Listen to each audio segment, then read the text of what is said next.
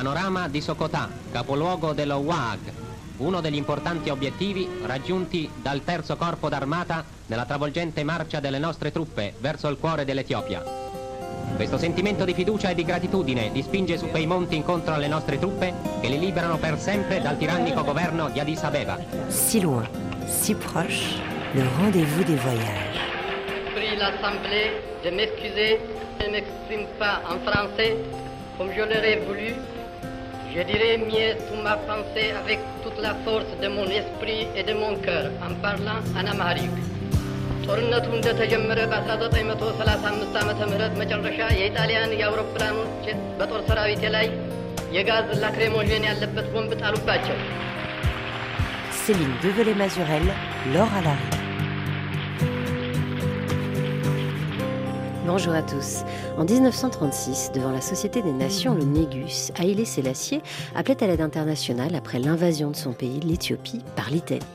L'Italie, cette jeune nation d'Europe qui fit elle aussi ce rêve obstiné d'avoir comme les autres puissances européennes son empire colonial en Afrique. Et elle aura usé de tous les moyens, souvent les pires, et de toute la propagande pour y parvenir. En Érythrée et en Somalie d'abord, puis en Libye et en Éthiopie qui sous l'Italie fasciste sera occupée de 1936 à 1941.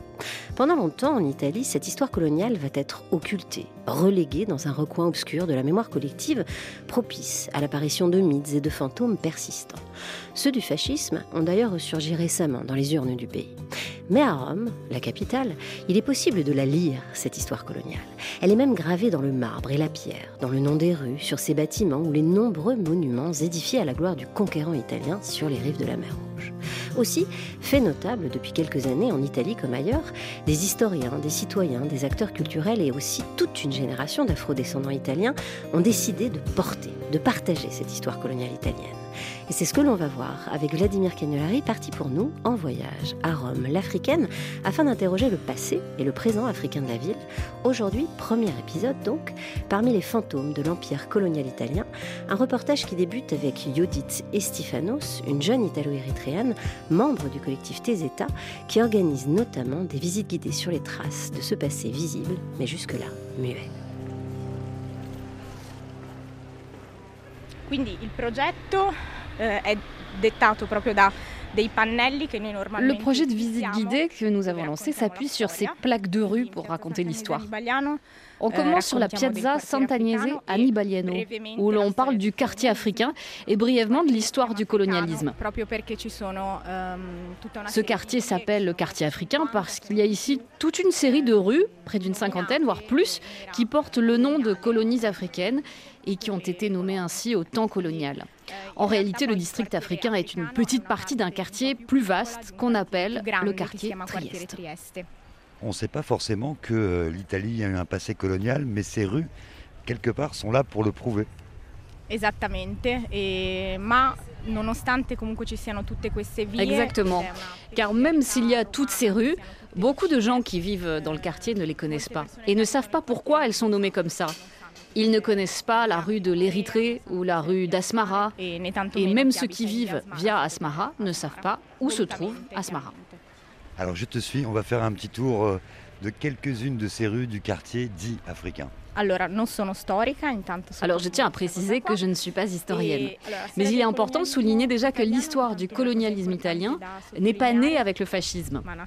Elle a commencé avant, à l'époque libérale, à la fin du 19e siècle, avec l'achat de la baie d'Assab, qui deviendra plus tard la première ville occupée par des Italiens. E, C'est sur la côte de la mer Rouge, hein, dans l'actuelle Érythrée. Exactement. E, e poi piano piano Puis euh, lentement, depuis la côte, les Italiens se sont approchés de la capitale avec pour objectif principal d'entrer ensuite en Éthiopie, ce qui va in finir par arriver, mais va durer euh, très peu de temps.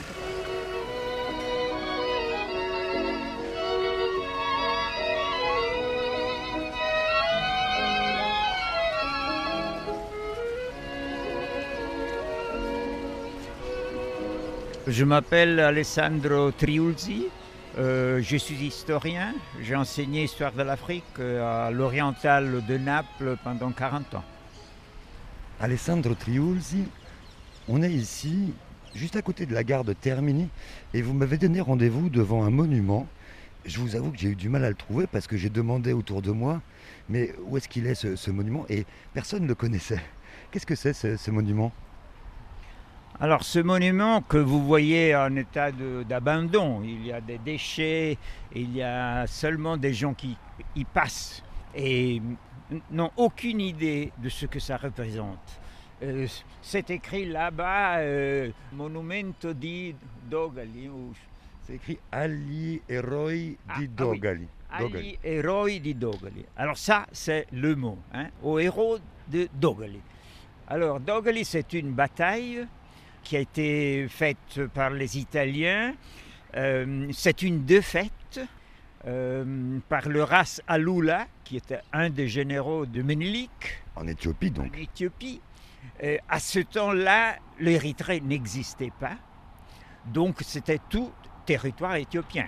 Les Italiens étaient débarqués à, à Assab, sur la côte, mais ils tâchaient d'avancer vers le, le- le- le plateau. Et là, il s'est rencontré avec l'armée d'Alula et euh, un, un détachement d'Italiens a- ont été attaqués euh, et on- ils ont été euh, défaits. On était en 1800. En 1887, c'est-à-dire neuf ans avant la deuxième défaite qui est à Doha. Alors, Dogali a été vécu comme une victoire et a été dédié aux héros parce qu'il c'était vraiment un peu plus de 400 gens et enfin soldats et officiers. Et la légende veut qu'un un survivant euh, est arrivé jusque là où il y avait le- le- le- le- les généraux et comme ça, et en a raconté cette histoire, et il a dit en larmes, euh, on nous a défaits, mais avant de tomber, on a présenté les armes aux, aux gens qui étaient tombés, hein, pour, pour, euh, honorer les héros qui étaient tombés. Ils ont honoré leur mort avant de partir. Honoré leur mort avant de partir. Alors ça, alors ça venait après trois guerres pour l'unification de l'Italie. L'héroïsme était, euh, faisait partie du, DNA DNA de, de- de la nation qui était tout à fait euh, unifiée. L'ADN de la nation. hein. Ah oui, la dernière des nations européennes à devenir État en ce moment-là. Et c'est la première fois que les drapeaux italiens rentrent dans les églises. Parce qu'évidemment, on, allait dans les funérailles, on a eu des, funérailles monumentales et tout ça, et des, prêtres ont célébré la messe, et il y avait des militaires, et il y avait le, drapeau italien. Donc, euh, c'est pour ça, je pense, pour, cette création euh, imaginifique de, de- de Dogali, que ce monument a été placé en face de la ancienne gare euh, centrale euh, du nouveau État unifié italien.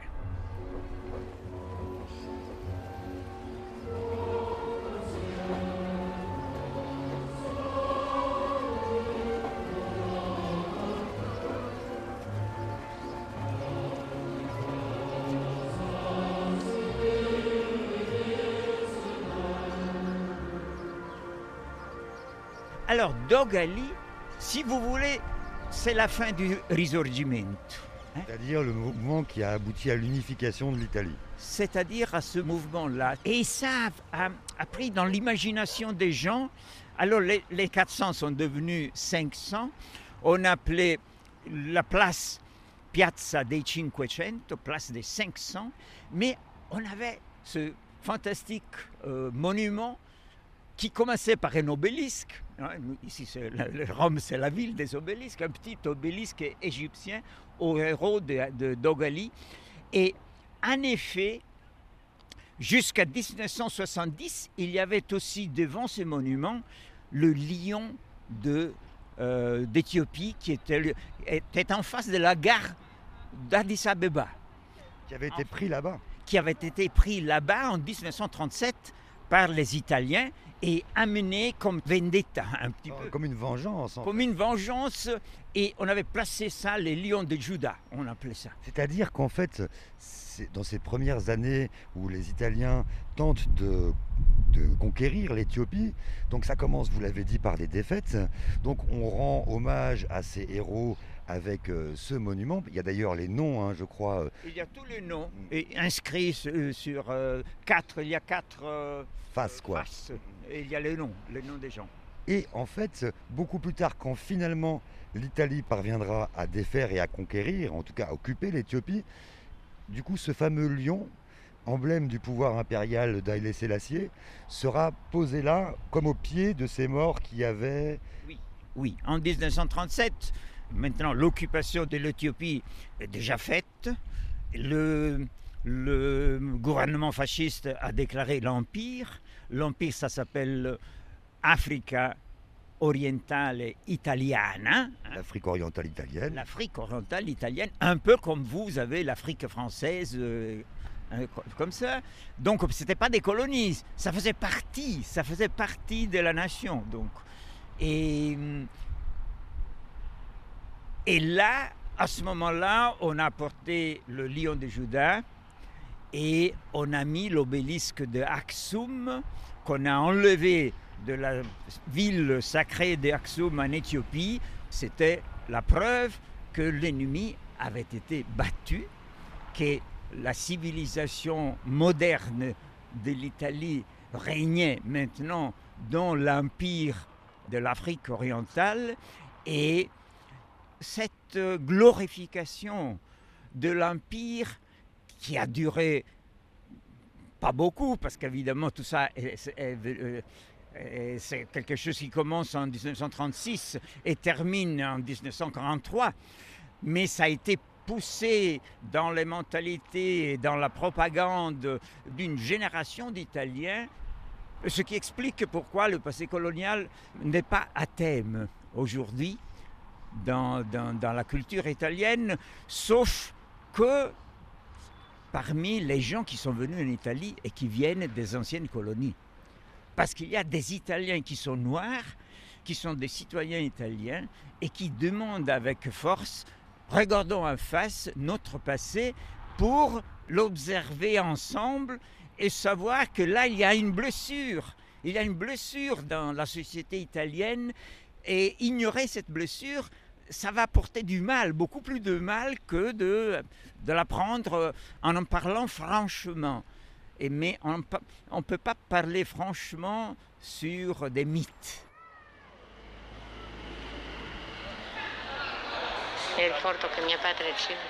Diceva Je me rappelle que mon père me disait Toi, tu es allé à l'école italienne. Mais nous, quand on était militaires, les Italiens ne nous laissaient pas entrer dans le centre de la ville, surtout si on n'avait pas de chaussures. Eh, ci sono dei pannelli, quindi dove c'è la storia, poi abbiamo dei QR code. Et donc il y a des panneaux où on raconte l'histoire avec des QR codes que les gens scannent pour écouter les souvenirs de la population érythréenne de Rome, tout en se promenant. Donc on fait des arrêts comme ça pour parler de l'histoire, et puis on marche jusqu'au prochain arrêt en écoutant le podcast. podcast. c'erano gli autobus io, no, io non l'ho visto però che, che mi era- l'autobus diviso in due Moi, je ne l'ai pas vécu, mais il y avait des bus divisés en deux sections. Les gens de couleur à l'arrière et les blancs devant. era la colonia italiana per 70 anni L'Érythrée a été une colonie italienne pendant 70 ans. Ce n'est pas rien. Ils ont perdu la guerre, mais ils nous ont tout de même laissé des choses. Qui sont ces gens qui parlent? Alors nomi pour des raisons de confidentialité, je ne donnerai pas de nom. Mais euh, disons que c'est une dame qui est assez âgée, on l'entend à sa voix. Et plus tard dans les sons, elle va raconter son histoire. negli anni 60, Donc c'est une 70, personne qui est arrivée ici d'Érythrée au début des années quindi 70 comunque ha vissuto et qui a donc vécu là-bas après la Seconde Guerre mondiale, pendant l'occupation anglaise et éthiopienne. E, mm, un colonialismo eh, Quand on parle de l'époque coloniale, ici on dit surtout que les Italiens étaient des bonnes personnes. C'est ainsi qu'on les présente quand on parle du colonialisme italien. Ça veut dire quoi? Qu'est-ce que ça, qu'est-ce que ça entend euh, cette expression italiani brava gente Les Italiens sont des braves gens. Et si sottolinea che proprio che non erano i cattivi che occupavano un altro paese. Ça dit qu'ils n'étaient pas les méchants qui occupaient un autre pays, parce que justement les Italiens sont souriants, sympas. Et même dans le son qu'on a entendu, la dame dit à la fin, ils nous ont laissé quelque chose. Et c'est vrai qu'au départ, c'est une population qui est arrivée en Érythrée, non pas dans le but d'occuper le pays d'un point de vue militaire, mais plutôt pour trouver des débouchés alors que la crise sévissait en Italie. Mais ça s'est vite transformé en une occupation militaire qui fut très violente. Mais on se cache toujours un peu derrière cette idée selon laquelle les Italiens sont des braves gens, qu'ils ont construit des maisons, des routes, des églises. Mais surtout, on ne parle pas de cette histoire à l'école. On en dit davantage sur les méchants colonisateurs que sont les Anglais et les Français, bien sûr. Mais pour ce qui est des Italiens, si tu ouvres un livre scolaire, tu vas avoir cinq pages sur le colonialisme anglais et à peine une page sur le colonialisme italien. Donc, au-delà de faire participer les citoyens intéressés, l'objectif principal de ce projet, et ce dès sa création, était de toucher les écoles.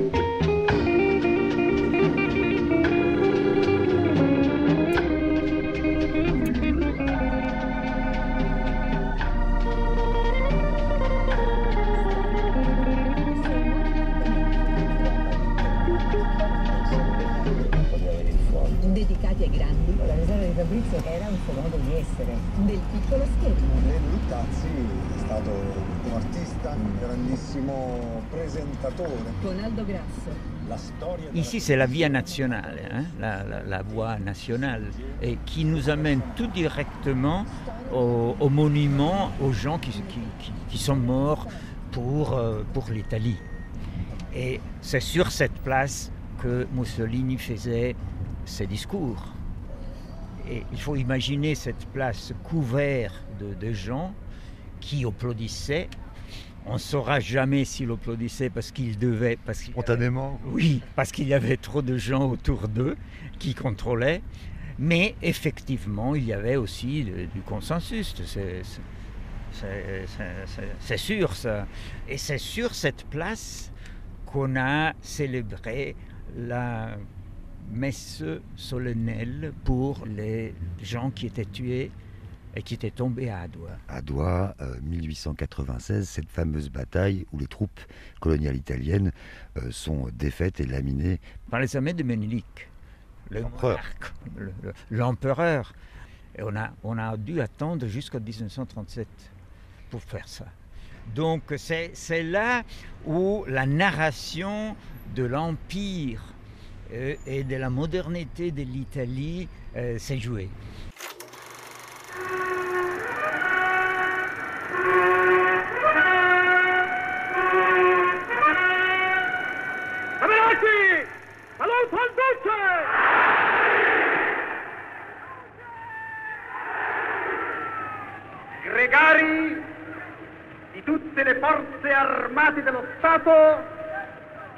In Africa e in della.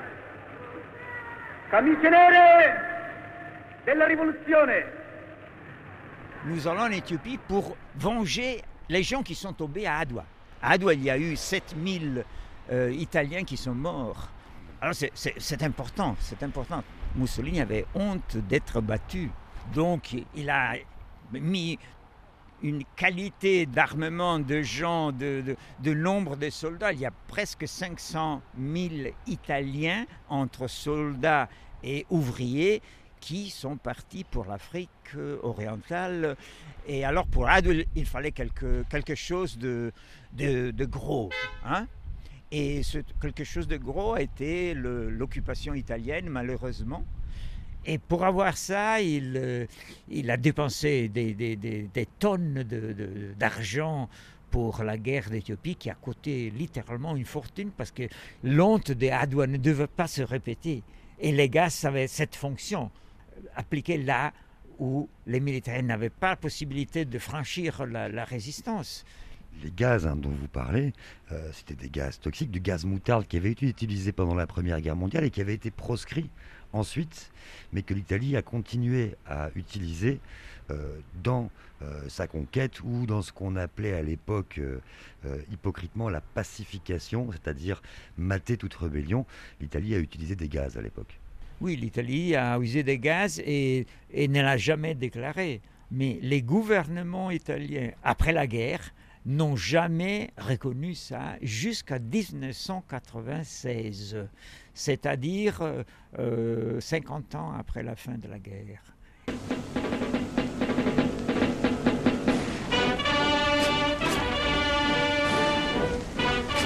Brava gente. C'est en fait, au prix de crimes de masse, à l'arme chimique, d'exactions, de viols et de lois raciales, que l'Afrique orientale italienne va se bâtir. Tel un laboratoire d'un régime fasciste qui progressivement va durcir son assise totalitaire et se rapprocher de l'Allemagne nazie qui dès 1936 va reconnaître l'annexion de l'Éthiopie par l'Italie. La propagande coloniale bat alors son plein en Italie. Et en 1937, le Duce imagine à Rome le quartier de Léour, avec son architecture tout en marbre blanc et en ligne droite, une architecture propre à exalter l'ordre et la grandeur fasciste. Aujourd'hui, c'est dans ce quartier du sud de Rome, chargé d'histoire et de symboles, que l'on retrouve le musée des civilisations. Un musée où Vladimir Cagnolari s'est rendu à la découverte d'une exposition temporaire, salutaire, intitulée Musée des opacités. Derrière ce nom énigmatique qui fait référence au philosophe martiniquais Édouard Glissant se cache en fait la première exposition qui interroge et met à distance des objets issus de la collection de l'ancien musée colonial de Rome. Une collection longtemps restée fantôme, elle aussi. Gaïa Delpino est anthropologue et conservatrice au musée des civilisations et c'est elle qui est en charge des collections de l'ancien musée colonial. Et comme ses collègues, elle s'est demandé comment les montrer. 1923 L'ex-musée colonial a été fondé en 1923 par Benito Mussolini et c'était un musée de propagande situé en plein centre de Rome. C'est un musée qui est né pour construire l'imaginaire colonial des Italiens. Il s'agissait de leur montrer ce qu'étaient les colonies et de développer toute une rhétorique et une propagande sur l'importance pour l'Italie d'avoir des possessions coloniales en Érythrée, en Somalie, l'importance d'envahir l'Éthiopie et d'avoir des colonies au Fezzan, en Tripolitaine et en Cyrénaïque, les trois territoires qui formeront la Libye. Ce musée a été créé pour ces objectifs. Il avait des collections très éclectiques. Alors Gaïa, vous allez nous montrer les réserves de l'ancien musée colonial et nous raconter un petit peu aussi cette histoire de comment tous ces objets qui appartenaient à ce musée sont arrivés ici. Sì, per tantissimi anni, per quasi 50 anni, sono stati Oui, pendant très longtemps, pratiquement 50 ans, ces objets ont été enfermés dans des caisses qui ont fini en 2017 par arriver au musée des civilisations et sont restés dans les réserves. On a alors commencé à se plonger dedans. On a ouvert les caisses et c'est toute une mémoire qui s'est ouverte. On a des objets scientifiques liés aux explorations ou à l'anthropologie physique. On a aussi des copies d'objets archéologiques, car l'archéologie a aussi servi la propagande coloniale. On parlait alors du retour aux frontières de l'Empire romain, qui avait étendu son emprise sur les côtes sud de la Méditerranée, si bien qu'on pouvait considérer que retrouver les frontières de l'Antiquité était un droit. On ne conquérait pas l'Afrique mais on y retournait pour apporter la civilisation. Alors là, Gaïa fouille dans un petit sac avec beaucoup de clés, tante chiave.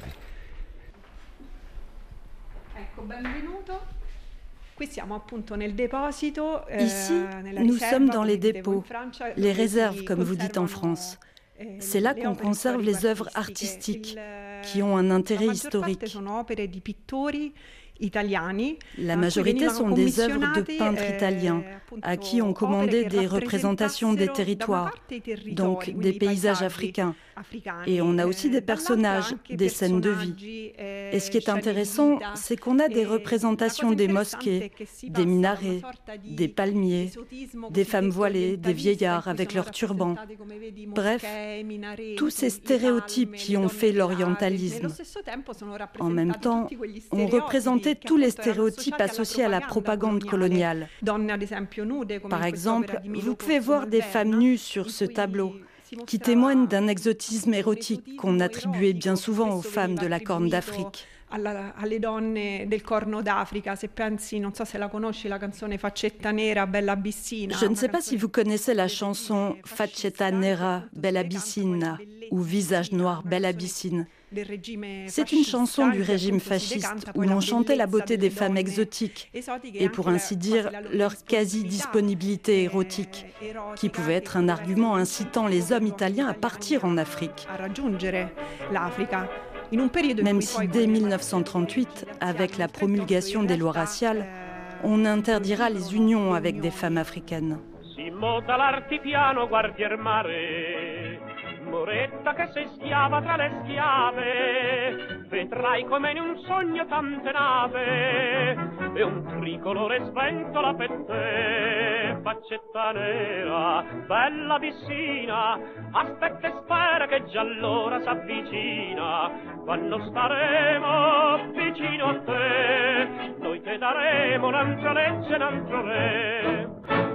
Posso farti vedere anche altri dipinti totalmente differenti. Je peux également vous montrer d'autres tableaux totalement différents. Dans ce cas, il s'agit de peintures éthiopiennes.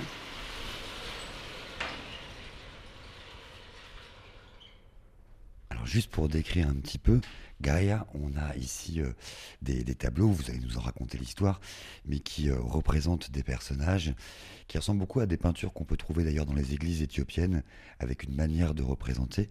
Euh, qui sont un peu comme des fresques mises sur toile. Oui, et une partie de cette collection artistique et historique comprend une centaine de peintures définies comme appartenant à la tradition picturale éthiopienne. Mais par éthiopien, nous entendons une zone géographique. Souvent, les auteurs sont en fait des Érythréens. Et il est donc intéressant de voir ces différentes traditions picturales. Mais aussi les différents modes de représentation des Italiens, des envahisseurs italiens. Dans ce cas, par exemple, nous sommes confrontés à ce travail dans lequel un général italien ou en tout cas européen, est à cheval et semble recevoir des demandes de la part de la population locale. Un élément intéressant ici est le non-dénigrement de l'autre, alors que dans les scènes de bataille peintes par des Italiens, on a tendance à représenter l'autre venu d'Érythrée d'Éthiopie ou d'ailleurs en Afrique, comme un sauvage, dans des représentations bestiales ou animales. Ici, l'italien est au contraire représenté avec sa propre dignité. Il n'est ni offensé ni dénigré.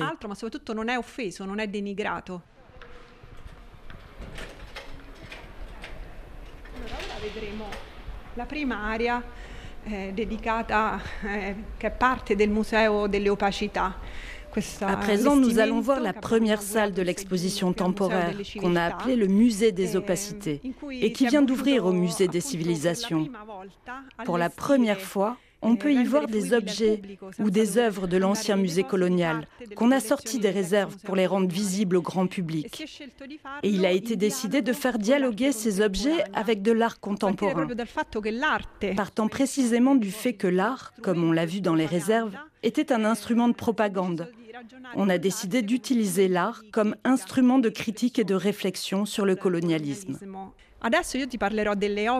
Moi, je peux vous parler des œuvres issues des collections du musée, mais mon collègue, lui, va vous parler des artistes et des œuvres d'art contemporain avec lesquelles elle dialogue. Car, vous allez le voir ici, chaque objet de l'ancien musée colonial dialogue avec une œuvre d'art.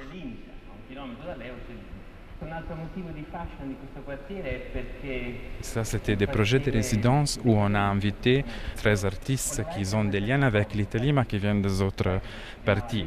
Une salle italienne, mais à origine marocaine. Matteo Lucchetti est commissaire pour l'art contemporain au Musée des Civilisations. Et qu'est-ce qu'elle a fait? Elle, a travaillé avec des communautés de, de, jeunes qui, qui ont dans leur background euh, des, qui viennent ou des pays africains ou des pays qui étaient colonisés par l'Italie. Et avec eux, ils ont regardé la collection et ils ont décidé de, de choisir ensemble les premiers objets ethnographiques qui on va montrer dans ce réaccrochage de la collection coloniale. Ce n'est pas nous qui avons choisi les objets, mais c'est des communautés afrodescendantes pour faire voir vraiment, pour libérer le, premier objet de la perspective coloniale qui a euh, pris cet objet, confisqué cet objet de la, de la vie réelle. On peut regarder les objets qui, qui entrent en dialogue l'un avec l'autre. Ça, par exemple, sont deux... Euh, comment tu l'appelles ça Des pots ou des petits vases Des petits vases qui sont utilisés normalement pour euh, faire euh, l'angera, que c'est les pommes érythréennes éthiopiennes.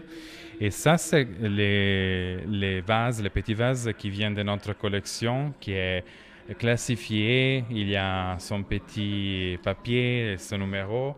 Et à côté, il y a les mêmes objets, peut-être construits dans les mêmes années, qui vient de la cuisine de la grand-mère d'un des filles qui a participé au processus de révision participative de la collection coloniale. Et c'est aussi de faire voir le paradoxe d'avoir collectionné des objets qui font partie d'une culture euh, qui était complètement euh, violée non, par euh, un regard colonial.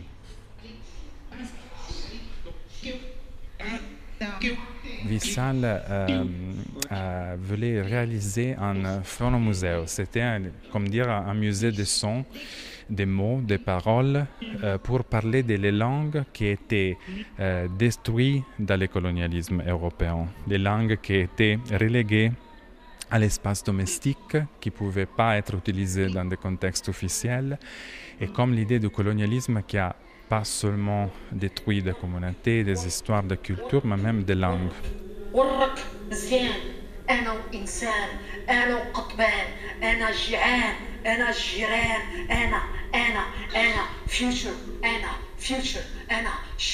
C'est un peu une performance aussi euh, sur la langue. À un certain moment, Wissal, elle parle anglais, mais cet anglais, c'est comme cannibalisé des langues qui viennent du passé elle commence à transformer des mots anglais en arabe, en euh, des dialectes marocains. Et c'est vraiment euh, comme euh, si les langues prennent la revanche sur des, langues coloniales comme l'anglais et l'italien. Le français, bien sûr. Oh, le français, bien sûr.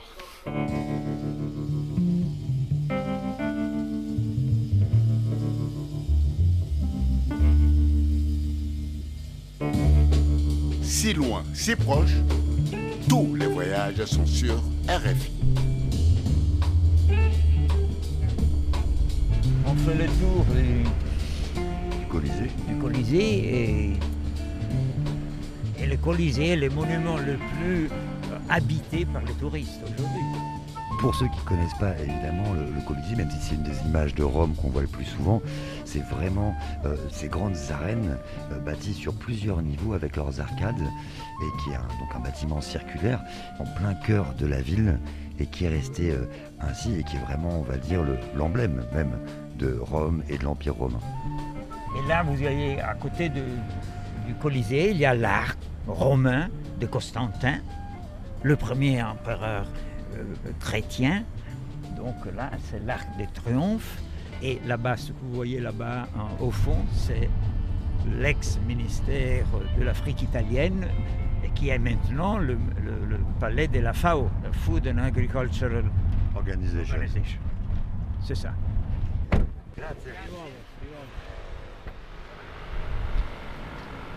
On traverse. Il y a un soleil qui commence à frapper qui commence à frapper fort. Euh, et peut-être on peut profiter pour aller. Il faut bien le dire, c'est des artères très très passantes. Il y a énormément de voitures. Les piétons sont oubliés là dans cette histoire. Oui. Mais alors vous, vous imaginez, ça c'est juste en face du ministère de l'Afrique italienne. Et il y avait l'obélisque d'Axum qui était porté en 1937 et c'était le symbole de victoire. Hein. C'est quoi l'histoire de cet obélisque?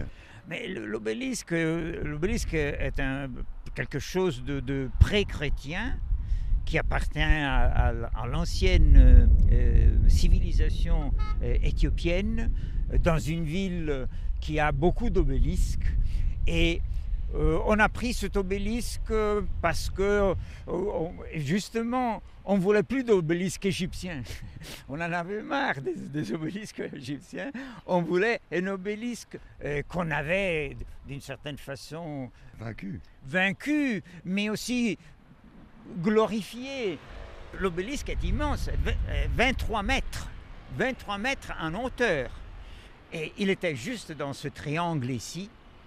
Et au centre de ce qu'on appelle la promenade archéologique, qui va jusqu'à la EUR, qui était l'exposition universelle du fascisme qu'on devait avoir en 1942 et qu'on n'a pas pu euh, Faire pour de vrai, oui. Oui, parce qu'on était en guerre hein, à ce moment-là et qui célébrait la civilisation italienne depuis Rome jusqu'au fascisme. Il y avait vraiment un alignement physique, géographique, qui marquait justement cette continuité entre la grandeur passée de Rome et le futur, c'est-à-dire aussi l'Empire et toute cette idéologie que le, fascisme a, a véhiculée toute une génération d'Italiennes a accepté cette histoire parce que pendant la dictature, c'est difficile de proposer d'autres histoires.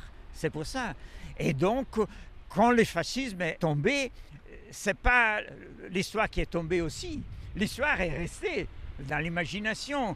Et il y a eu un grand débat parce qu'en 1947, euh, quand on a signé le traité de paix, l'Italie avait accepté de restituer tous ceux qui avaient été pris pendant l'occupation coloniale euh, en, Éthiopie. et en Albanie, partout.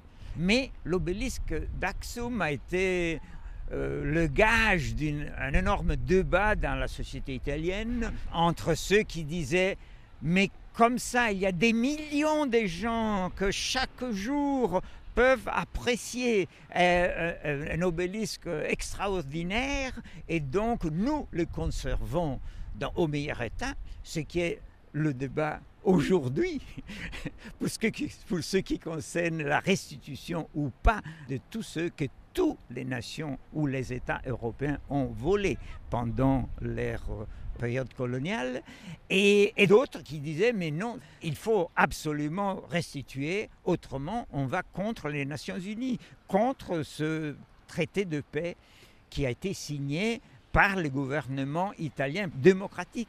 Celui de 1947. Oui, maintenant l'obélisque est Axum, formellement il est rentré chez lui.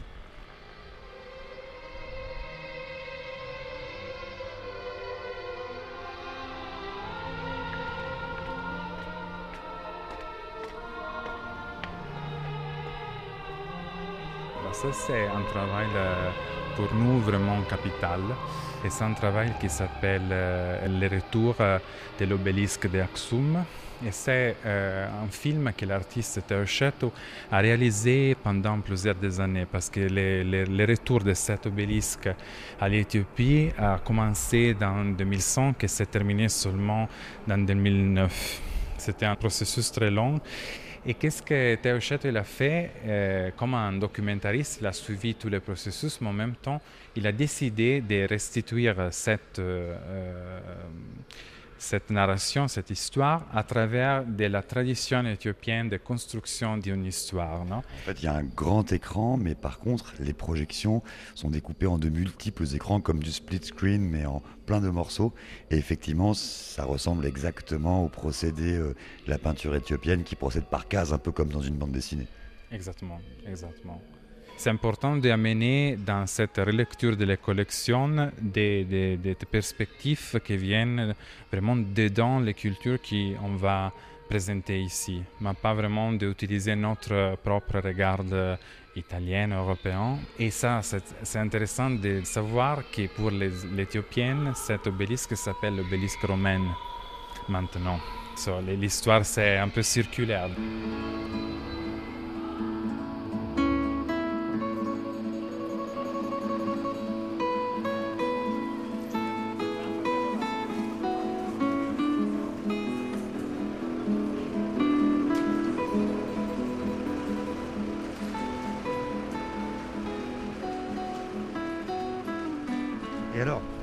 Ici.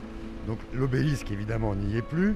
Et dans cette espèce de triangle d'herbe, on va dire, qui est finalement au milieu d'un carrefour aujourd'hui, il y a deux colonnes de quelques mètres de haut et il y a une petite plaque.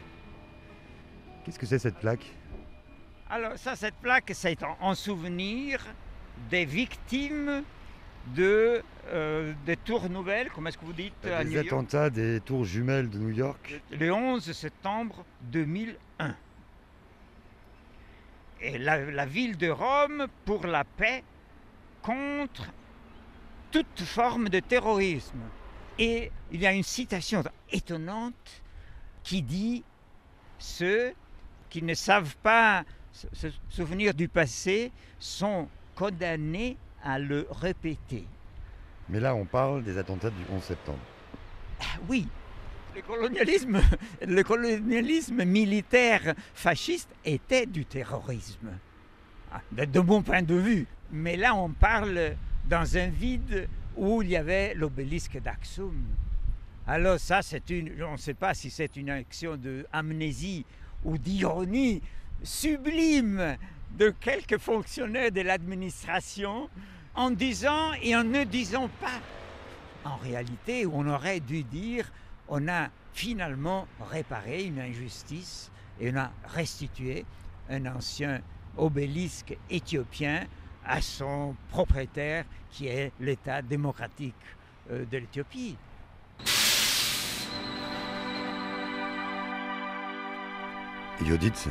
Euh, ici on est devant un panneau qui indique le Viale Ethiopia, la Piazza Gondar.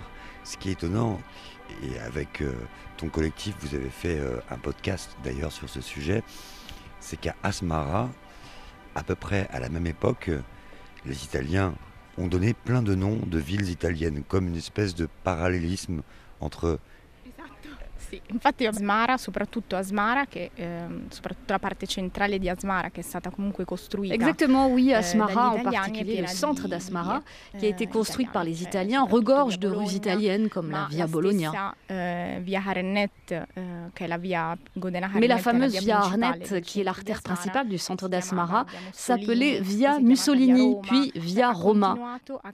Elle a continué à changer de nom également en fonction des personnes présentes à ce moment-là. À tel point que nous avons maintenant Godena Arnet, qui signifie rue de la libération. Euh, Donc oui, à Asmara, les rues ont continué de changer. Mais il en reste beaucoup qui portent encore des noms italiens. Et pourtant, même là-bas, les gens ne savent pas pourquoi on les appelle ainsi. De part et d'autre, il y a cet effacement de l'histoire et on a décidé de quoi il fallait ou non se souvenir.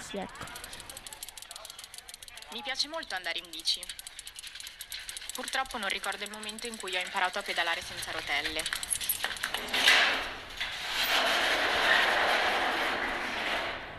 Gomma.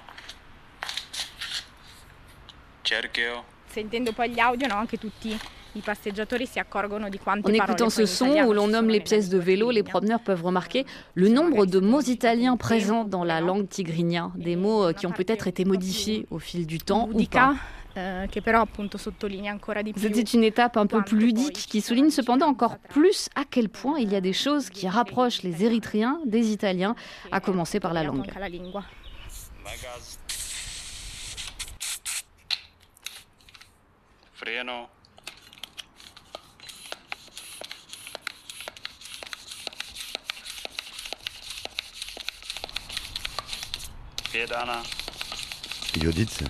euh, L'objectif, justement, quand les gens se promènent ici dans, ce quartier où tant de rues ont pris des noms qui sont liés à, l'histoire coloniale italienne, c'est d'humaniser un peu cette histoire pour que justement il y ait des voix qu'on entende, des souvenirs, des émotions et que ce soit pas juste une plaque quelque part? Si, esattamente. L'obiettivo è è quello di mm, un po' di decolonizzare no? le, le, vie qui sont in queste, sono lì in marmo. Oui, exactement. Le but, c'est de décoloniser les rues de ce quartier, dont les noms sont cloués dans le marbre, accrochés au mur et qui ne racontent pas l'histoire, cette histoire qui n'a jamais été racontée de toute façon.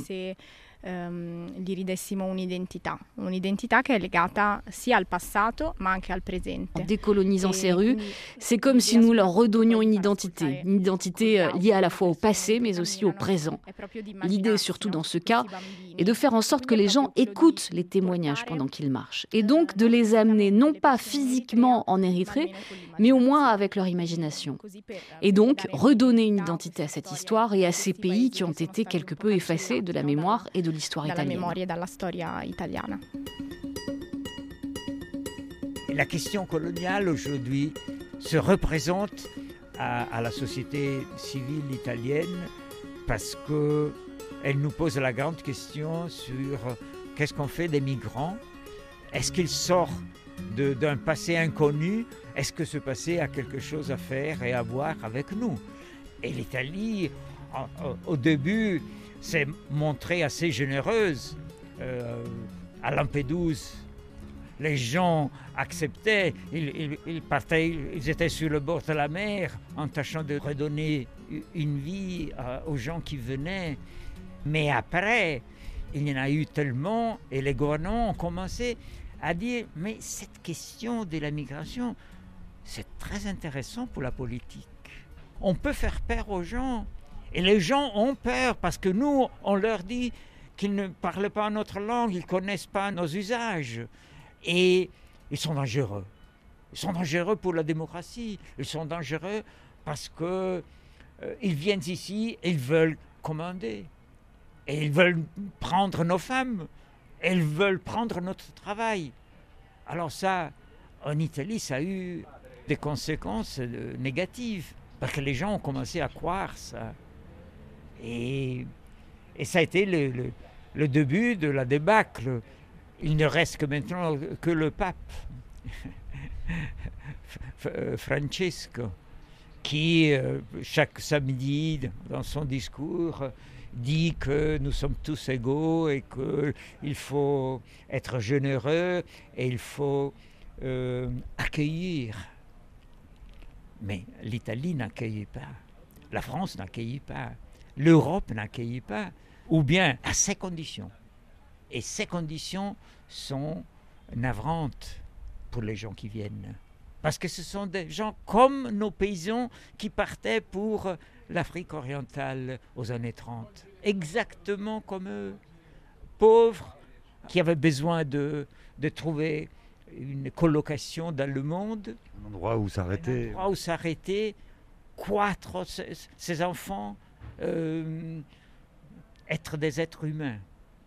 Et ça, ce n'est plus comme ça en Europe. Et c'est très triste. L'Europe se barricade, on le sait, mais en Italie comme ailleurs, son passé la rattrape.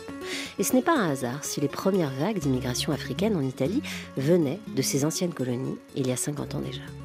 Aujourd'hui, elles se poursuivent, toujours plus nombreuses car l'Italie est devenue la principale porte d'entrée pour les Africains de toute nationalité qui arrivent en Europe. En chemin, certains passent par Rome et d'autres s'y installent, et c'est d'ailleurs avec eux que nous marcherons dans la capitale italienne la semaine prochaine pour le second épisode de notre voyage à Rome, l'africaine. Merci à tous ceux qui ont participé à ce reportage, que vous pouvez aussi retrouver en podcast sur l'appli ou le site de RFI. Vladimir Cagnolari, Laura Larry, Céline Develay-Mazurel, on vous salue, chers auditeurs. Rendez-vous la semaine prochaine pour la suite de ce voyage si loin, si proche.